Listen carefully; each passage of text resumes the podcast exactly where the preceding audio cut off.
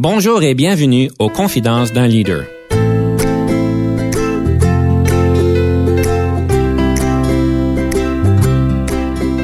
Ici Denis Lévesque, coach de cadre.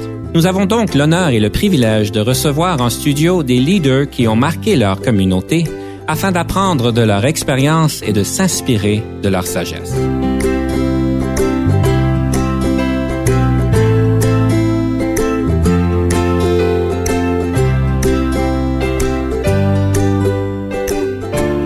Nous avons aujourd'hui le plaisir de recevoir en studio M. Michel Tremblay, qui est directeur général de la Société Santé en français et qui a une carrière de 40 ans en leadership en santé. Alors, Michel, merci d'être venu en studio aujourd'hui et bienvenue. Euh, merci beaucoup de m'accueillir, euh, Denis. Alors, juste pour lancer l'entrevue, j'aime toujours savoir un peu euh, l'optique des personnes, si le leadership, il est inné ou si le leadership, c'est quelque chose qui s'apprend. J'aimerais avoir votre opinion pour qu'on puisse éclairer tout le monde. Moi, je pense que ça s'apprend, le, le, leadership. Une des erreurs communes qu'on voit, surtout dans le domaine de la santé, c'est de nommer des gens dans des postes de leadership qui n'ont pas d'expérience, qui n'ont pas d'acquis ou qui n'ont pas appris ce que c'est mais ça s'apprend aussi par l'expérience. Donc, il y a des gens qui ont des qualités de base. Fait que je dirais, ça s'apprend, mais ça prend certaines qualités de base pour être capable de devenir un bon leader. Puis, évidemment, si on attendait de, de, de, l'épreuve, euh, puis qu'on on veut chercher des bons leaders immédiatement, euh, on n'en aurait pas beaucoup. Donc, euh, c'est important, je pense qu'on donne la chance à des gens de, se prouver. Alors, c'est quelque chose qui s'apprend et avec les expériences et avec peut-être l'aide de différentes personnes. Ça s'apprend le développement professionnel et le développement personnel. Pour moi, le leadership, c'est un mélange de personnel et de professionnel. Donc, ça s'apprend par les comportements, ça s'apprend par se connaître soi-même, aussi connaître ses, ses, forces, ses faiblesses, euh, points qu'on veut améliorer. Connaître aussi comment on peut accepter, par exemple, de prendre des risques, comment on gère nos risques, notre crainte de, prendre des, de faire des actions qui, euh, sont, peuvent être courageuses pour certains, euh, mais qui peuvent être difficiles à prendre pour d'autres euh, dans, dans, différentes situations.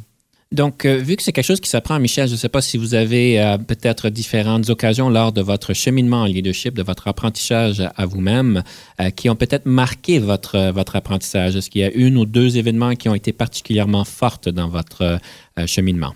Il y a eu des personnes qui m'ont, tout au long de ma carrière, qui m'ont m'ont appuyé, m'ont aidé, que je, reconnaissais, eux, comme étant des mentors.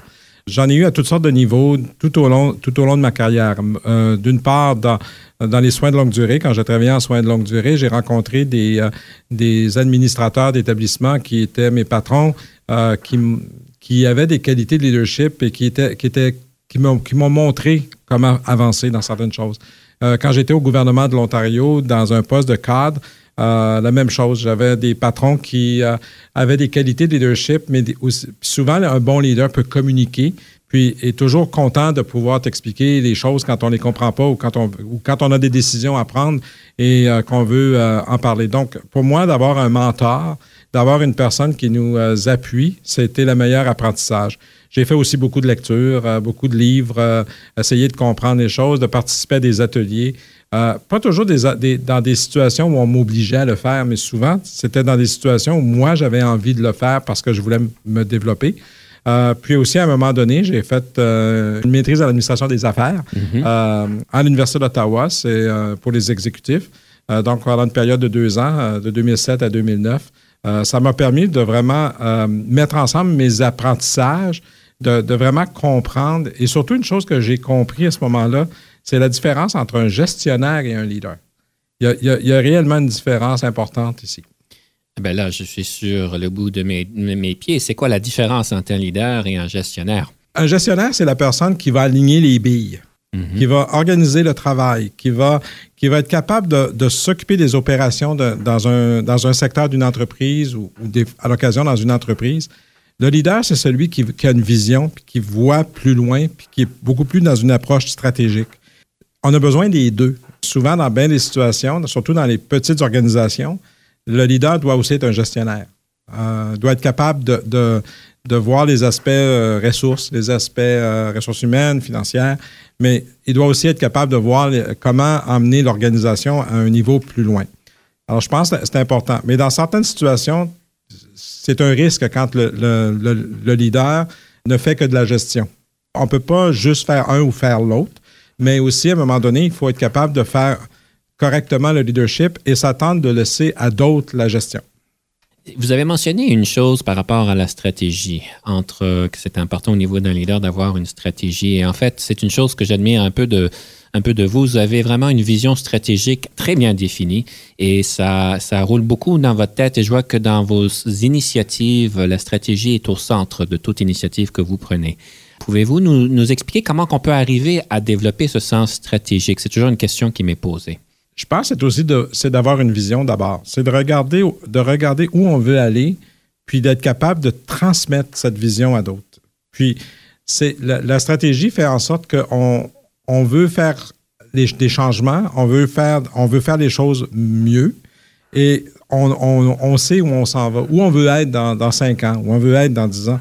Il y a des leaders qui, que, que j'admire qu'ils veulent une société plus juste, par exemple. Il y a des leaders dans, le monde euh, qui ont démontré leur capacité d'emmener de, leur société, leur, pays ou leur, province euh, vers des vers une société plus juste, plus équitable, euh, en utilisant certaines valeurs. Et ces gens-là avaient une vision à, très long terme.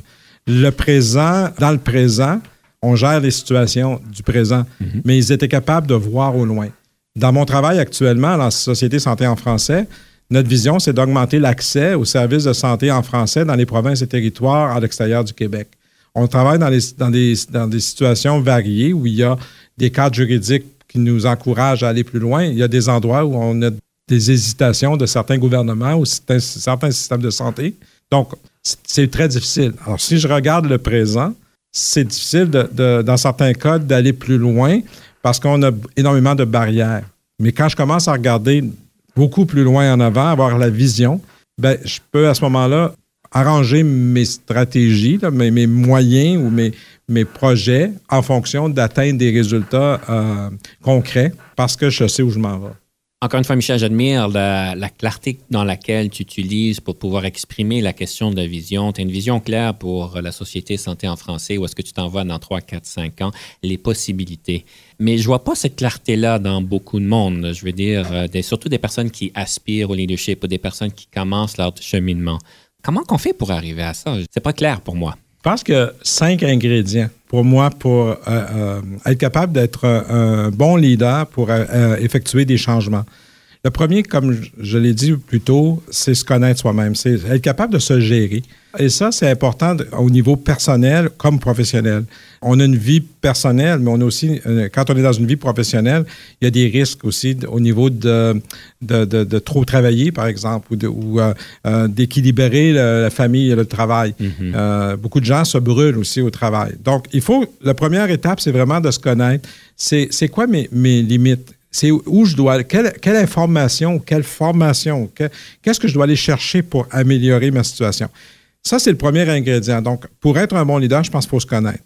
L'autre, il faut être capable d'engager les autres. Si on n'est pas capable d'engager ses subalternes, d'engager ses collègues, euh, ça peut être euh, des bénévoles, ça peut être, et ça peut être aussi euh, l'ensemble de, des gens qui appuient l'organisation.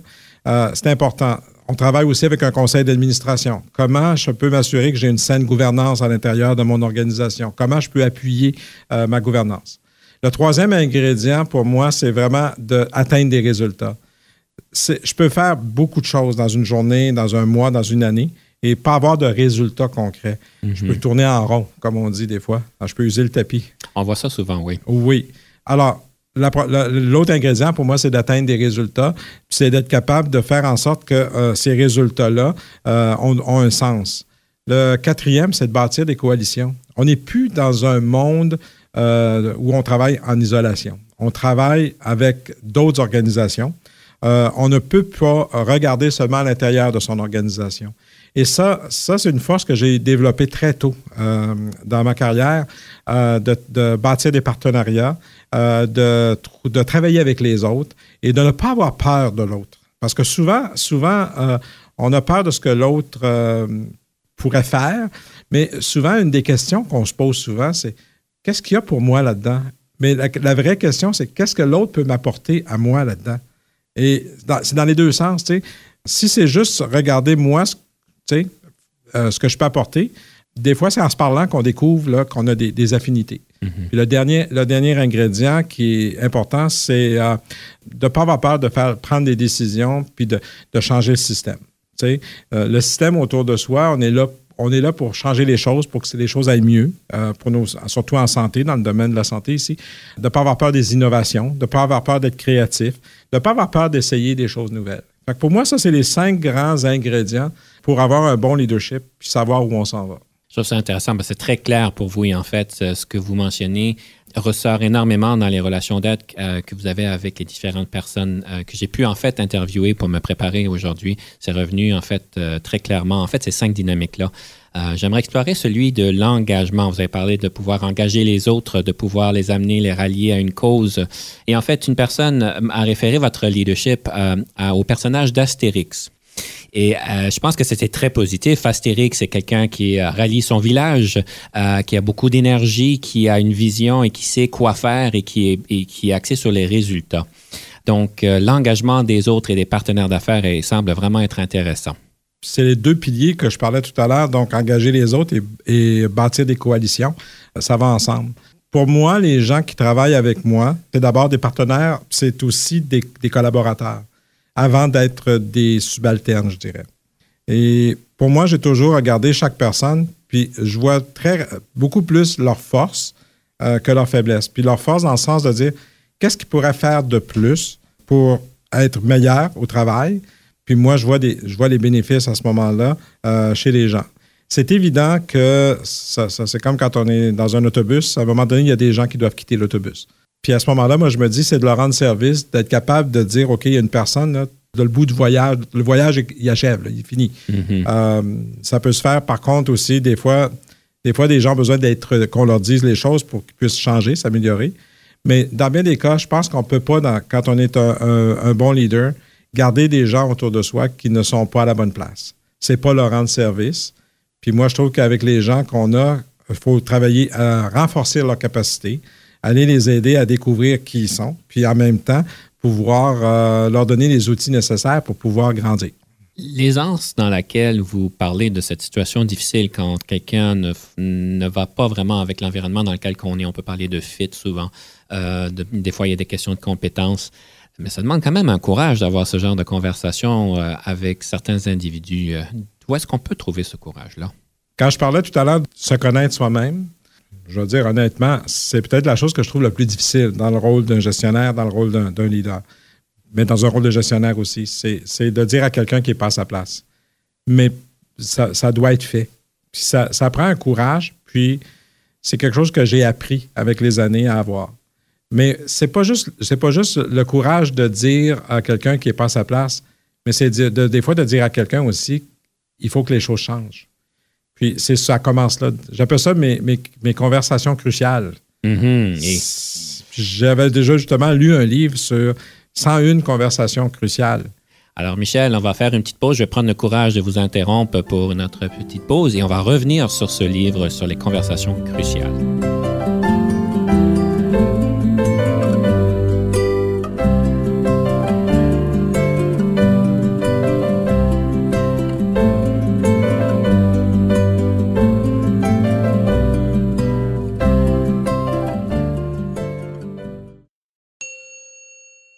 Ici Denis Lévesque. Si vous cherchez l'excellence en leadership, nous sommes intéressés à vous parler.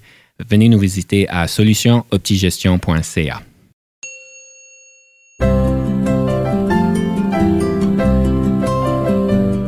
de retour à Confidence d'un leader. Aujourd'hui, nous avons en studio Michel Tremblay. Et juste avant la pause, nous parlons de courage d'un leader de pouvoir adresser euh, des conversations difficiles. On parlait donc des conversations cruciales. Alors, euh, j'aimerais peut-être relancer la conversation. Euh, il y a un livre qui semblerait vous avoir remarqué sur les conversations cruciales. Oui, et même encore aujourd'hui, je reçois des. Je suis abonné à un blog ou à une espèce de, de, courriel que je reçois régulièrement sur différentes conversations cruciales qui ont lieu. L'idée, l'idée de départ, c'est qu'il faut être capable de s'exprimer quand on arrive devant certaines situations. Ce n'est pas toujours avec un employé, ça peut être avec un patron. dans certains cas, il faut s'adresser à un patron. Puis il y a des situations qui sont très difficiles. Euh, et il y a toutes sortes de façons de le faire. Donc, ce livre-là m'avait vraiment montré des moyens ou des techniques pour être capable d'avoir des conversations. il faut toujours se rappeler que le but de la conversation, c'est un échange. Donc, c'est un échange d'écouter l'autre. Il y a, il peut, on peut découvrir des situations euh, euh, qu'on ne s'attendait pas. Euh, il y a des, souvent des raisons pour lesquelles des gens ont de la misère à, évoluer dans un milieu de travail, souvent, ou même dans un milieu personnel. Puis, il y, a des, il y a des circonstances. Donc, comment on peut aider la personne au niveau des circonstances pour les atténuer, puis pour les aider à, à ce que les choses fonctionnent mieux? Euh, et, c'est quelque chose que j'ai beaucoup aimé lire puis euh, développer aussi. Puis la pratique fait en sorte qu'à un moment donné, on est capable de dire les choses comme elles sont, comme on les voit. Euh, une autre chose que j'ai appris, c'est de demeurer sur les faits. Mm-hmm. C'est des faits qui fait que c'est des, comportements. c'est des choses qu'on peut observer qui, qui nous amènent à, vouloir interroger quelqu'un ou converser avec quelqu'un pour comprendre ce qui se passe. Et c'est là-dessus et non pas seulement des impressions. Mais il reste que euh, je, crois, je crois beaucoup aussi au ce qu'on appelle en, le gut feeling, mm-hmm. euh, les impressions internes, intérieures. Euh, pour moi, j'y crois, puis je me dis à un moment donné, il faut écouter aussi son, son impression. Gut feeling, est-ce qu'on pourrait parler d'intuition? Oui, c'est ce que je vois, c'est un meilleur mot en français. Mais la raison pour laquelle je pose la question, c'est parce que l'intuition en leadership, c'est peut-être un peu tabou, non? Une intuition seule, oui une intuition qui est fondée dans le sens que si je vais vérifier, c'est différent. Souvent, on veut faire des changements qui sont, pas, qui sont basés seulement sur des intuitions. On peut aller dans la mauvaise direction. Mhm. À ce moment-là, il faut vraiment être capable de, bâtir sur de la recherche. Mais l'intuition peut nous amener aussi à, vouloir aller chercher plus. Qu'est-ce qui fait que j'ai cette intuition? Et euh, je pense qu'il faut la garder, cette intuition. Beaucoup de, de, leaders ont pris des décisions souvent basées sur des intuitions mais quand ils avaient une vision qui était claire, souvent, c'était nécessaire de le faire. Oui. Euh, non, je pense que c'est une bonne réponse. L'intuition, c'est certain que c'est important à avoir. Euh, c'est certainement pas tout le monde qui est à l'aise avec ça de toute façon. Mais une des choses que j'ai vues récemment, euh, un des problèmes, c'est que même si tu as de la recherche, même si tu as des données de recherche, il y a des gens qui ne sont pas prêts même à prendre de décisions ou à voir les choses, malgré, malgré que tu peux avoir toutes les données empiriques Mhm. Euh, pour démontrer euh, qu'il y, a certains problèmes, par exemple. En santé en français, on le voit, on a des données qui nous montrent les problèmes de barrière d'accès. Qu'est-ce que ça fait une barrière pour l'accès aux services de santé en français? Et euh, on a travaillé déjà avec un chercheur pour être capable de, démontrer les évidences. Et c'est très même, même en ayant les évidences, à un moment donné, il y a des, gens qui ont, même avec tout ça, ils ont de la misère à voir le problème c'est souvent aussi, à un moment donné, il faut arriver à être capable d'écouter son intuition qu'il y a une situation à changer, qu'il y a un problème. Et, on revient encore au courage.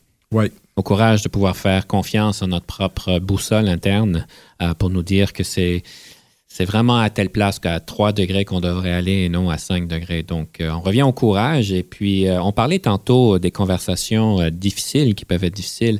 Et euh, je comprends que autant que ça demande du courage de votre part, mais ça peut aussi demander du courage pour les employés, pour euh, les partenaires, de pouvoir adresser des situations difficiles avec vous. Euh, mais ce que je comprends, c'est que vous accueillez quand même le désaccord. Oh oui, oui. Et quand vous avez un désaccord qui vous est déposé, qui vous est exposé, c'est quoi le processus que vous parlez, vous passez à travers pour pouvoir arriver à une solution? Poser des questions. Puis ce que, ce que j'essaie d'expliquer à mes personnes avec qui je travaille, c'est mon désaccord, c'est pas nécessairement ou quand, quand je dis je suis pas d'accord avec vous, ça veut pas dire que je, veux que les choses euh, que, vous fassiez différemment. Convainquez-moi, essayez de me convaincre que vous avez la bonne réponse. Je l'ai vécu tout récemment avec euh, une réunion de travail d'équipe où est-ce qu'on m'a apporté une situation qu'on est, on m'a dit qu'ils n'étaient pas d'accord avec mon approche. Puis là, j'ai resté surpris. Puis là, je dis OK, pourquoi vous autres, vous voyez ça différemment? Puis là, tout le monde avait, avait des arguments. Mhm. J'ai dit, voici, moi, mes arguments, c'est ça, mais j'aime bien plus que vous autres vous proposez. J'aime ça, c'est l'échange. C'est ça qui nous fait aussi euh, avancer ensemble. Il faut avoir de l'humilité pour euh, reconnaître que peut-être qu'il y avait une autre solution qui était peut-être meilleure. ça m'arrive souvent de, reconnaître parce que je, ne pense pas que je suis parfait. je pense pas qu'il y a personne de parfait. C'est ça. Alors, c'est bon. Euh, Michel, dans, mes recherches, j'ai vraiment remarqué que euh, vous êtes vraiment euh, un personnage marquant au niveau de la société francophone et de la santé en Ontario. Et on parle souvent de l'ambassadeur de la francophonie, le travail que vous avez fait pour l'ambassadeur de la francophonie. Qu'est-ce que ça a pris pour mettre ça en place et comment, est-ce que vous, comment vous avez fait pour y arriver?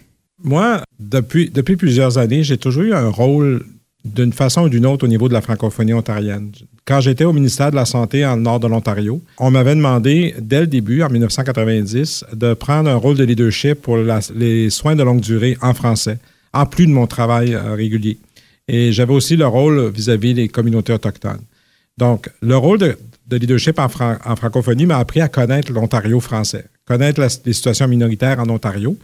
Et l'Ontario est un microcosme du Canada, c'est-à-dire qu'on a, des communautés où on a des, euh, comme dans l'Est de l'Ontario, une grande proportion de francophones, 200 000 euh, personnes. Dans le Nord, on a des villes et des villages qui ont des majorités francophones.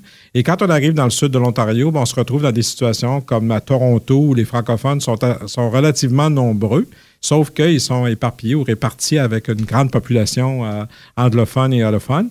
Euh, et on a des régions encore plus au sud-ouest euh, où les francophones sont très, très minoritaires. Donc, j'ai vraiment découvert la francophonie dans ce sens-là et de voir comment on peut améliorer la situation pour les euh, personnes vivant, vivant français, puis pour avoir plus de services en français. Ensuite, j'ai joint l'hôpital Montfort. Ben, l'hôpital Montfort, c'est quand même le symbole en Ontario et même au Canada de, des luttes pour avoir le droit d'avoir des services de santé en français. Et j'ai suivi l'hôpital Montfort au moment de la lutte et j'ai joint l'hôpital en 2006 après la lutte, mais j'ai travaillé avec une personne comme Gérald Savoie, euh, je le nomme parce que ça a été marquant. Monsieur Savoie était un visionnaire, c'est lui qui, était, a été passé à travers la lutte et j'ai beaucoup appris avec lui. Et enfin, euh, le, rôle que j'ai eu avec lui, c'était beaucoup, puis avec son, successeur, euh, de travailler comme le lien avec la communauté francophone. Donc, j'ai toujours gardé ce lien. J'ai toujours été aussi impliqué mhm. dans les organismes communautaires. Et aujourd'hui, je suis à la Société Santé en français où tout ce que j'ai appris au niveau de la francophonie, je peux le transposer dans les neuf provinces et trois territoires euh, francophones euh, en situation minoritaire. Ça démontre clairement votre expertise dans le domaine et ça me pose la question en tant que leader d'organisation ou, euh, ou, de personnes ou d'entreprise, comment important que c'est pour le leader de vraiment maîtriser le contenu, la raison d'être, alors qu'on parle de la technologie, qu'on parle de la médecine ou qu'on parle euh, de côté juridique. Comment important que c'est pour un leader de pouvoir maîtriser le contenu? Il faut avoir une, base, il faut avoir un intérêt d'abord de, s'informer, mais aussi mon expérience m'a permis d'avoir un, peu de, des trois domaines que vous avez mentionnés. Euh, mais ça, il y en a beaucoup que ça s'apprend. À Montfort, j'ai appris beaucoup le côté juridique étant donné qu'on avait gagné un cas juridique. Euh, l'hôpital a, été sauvé euh, par les cours, par la cour euh, divisionnaire et ensuite la cour d'appel. ça m'a amené à avoir cette espèce de, compréhension du, domaine juridique. ça m'a appris aussi à comprendre l'aspect législatif. En ayant travaillé au ministère de la Santé, les choses se font parce qu'on passe des lois, parce mm-hmm. qu'on établit des règlements. Donc, je suis toujours intéressé de savoir ce que dans les autres provinces, ils ont comme loi sur les services en français ou, les politiques qu'ils ont vis-à-vis des services en français. Au niveau des services médicaux, ben, j'ai travaillé pendant énormément d'années en soins de longue durée, donc la compréhension des services aux personnes âgées.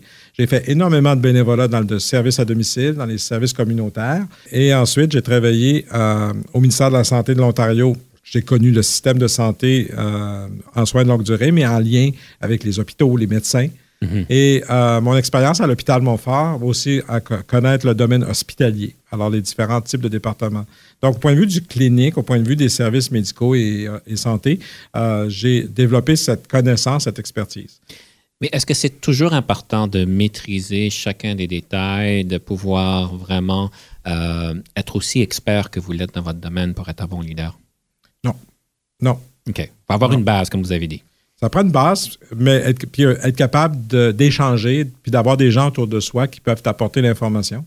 Euh, pas nécessairement tes subalternes, mais ça peut être mhm. aussi dans Mais je dois dire que je suis un petit peu euh, boulimique en termes de lecture.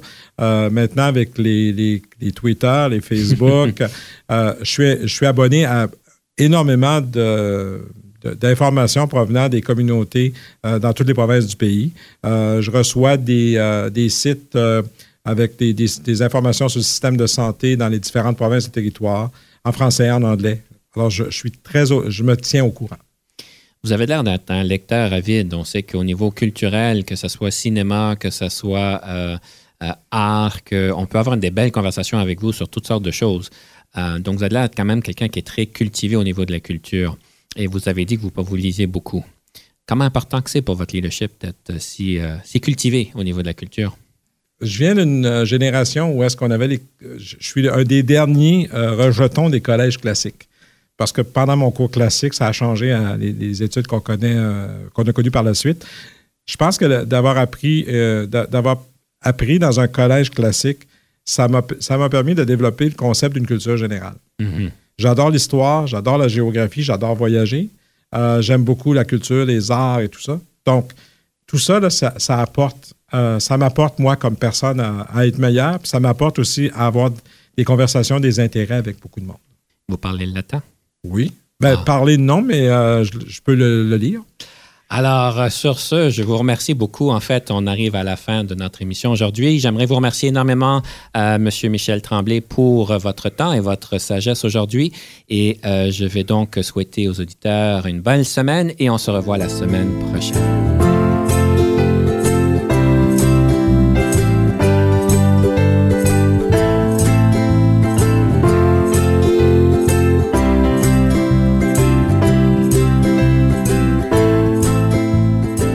Conception, animation, entrevue et recherche, Denis Lévesque.